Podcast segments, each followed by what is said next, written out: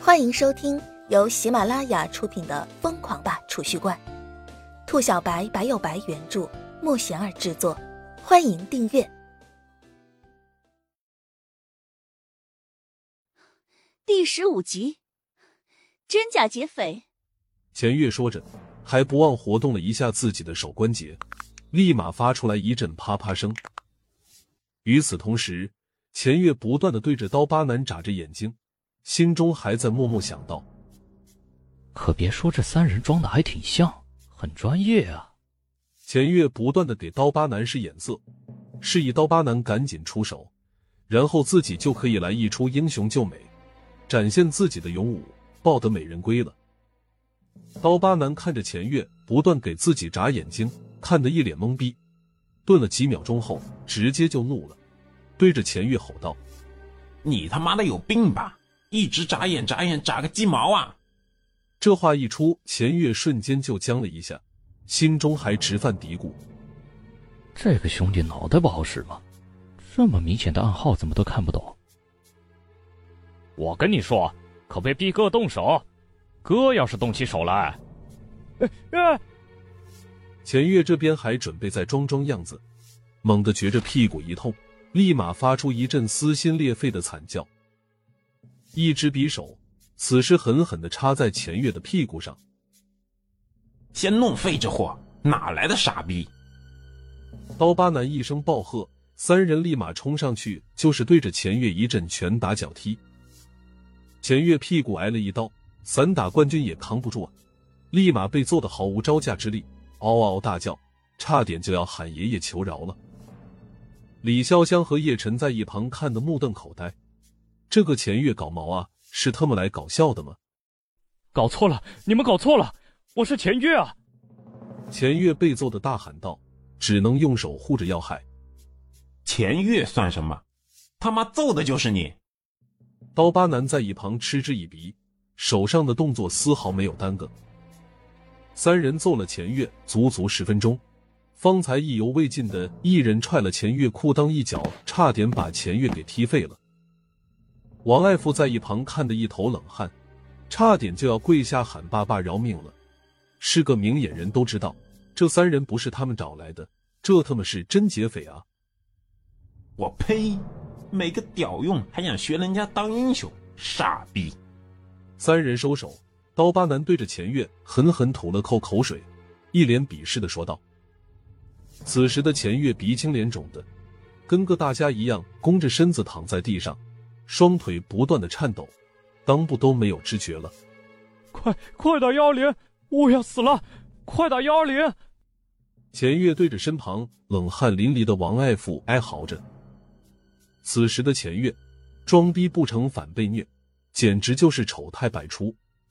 小白脸，下一个轮到你了，你就是榜啊！刀疤男还没说完，猛地感觉自己脸颊一痛。而后，整个人瞬间飞了起来，最后砰的一下掉在十几米外的地方，嘴里吐出一口血，还有两颗门牙，这货被叶晨一巴掌给抽飞了。看在你们揍了他的份上，给你们三秒钟时间，滚！叶晨指着躺在地上还在哀嚎的钱月，对着三劫匪冷冷说道：“三二一。”叶晨说完就开始倒数，刚刚数完一。那三人还没来得及缓过身来，就感觉肚子上一痛，已是被叶晨一人一脚给踹飞出去。一瞬间，三名劫匪尽皆躺在地上哀嚎不止。三劫匪心中震撼，那个少年到底怎么出手的？他们竟是毫无所觉。一瞬间，他们想到了对方可能的身份——修行者。三人瞬间冷汗直冒，一个个忍着剧痛艰难起身。跪在地上，苦苦哀求叶晨放过自己。修行者，那是高高在上的存在，不是他们能够招惹的人。几个字？这边三劫匪还在哀求，猛然听到街角传来一声厉喝，紧接着又窜出三道身影，隐约之间还能听到那三人小声的嘀咕：“都说了少喝点，少喝点，差点误了正事。”新来的三人快速靠近。猛然看到眼前的光景，瞬间就僵了。哥，跟提前说好的套路不一样啊！一人小声嘀咕道：“甭管一不一样，虎哥交代的事情，你敢不去干？”领头的那人低声说道。这话一出，另外两人瞬间就沉默了。最后三人相视一眼，互相点了点头。情节虽然有点跑偏，但是硬着头皮也要上啊。前面那个，三人走到近前，刚刚开口，陡然间觉着肚子一痛，整个人已是腾空而起，然后重重摔在地上，一击秒杀。跪在地上的三名劫匪看着叶晨再次出手。这一次看得真真切切，那速度真是快如闪电，根本就是防不胜防。我也不为难你们，你们三个自己打电话报警吧。叶晨一拉目瞪口呆的李潇湘，直接对着街头走去。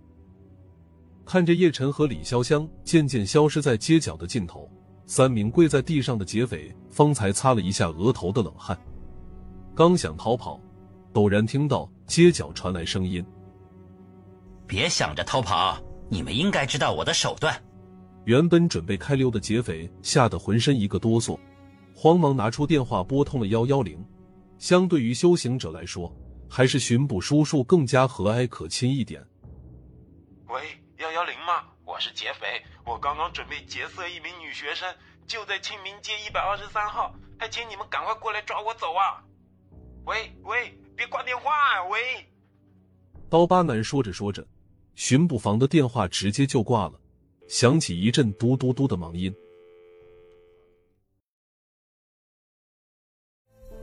本集已播讲完毕，请订阅专辑，下集精彩继续。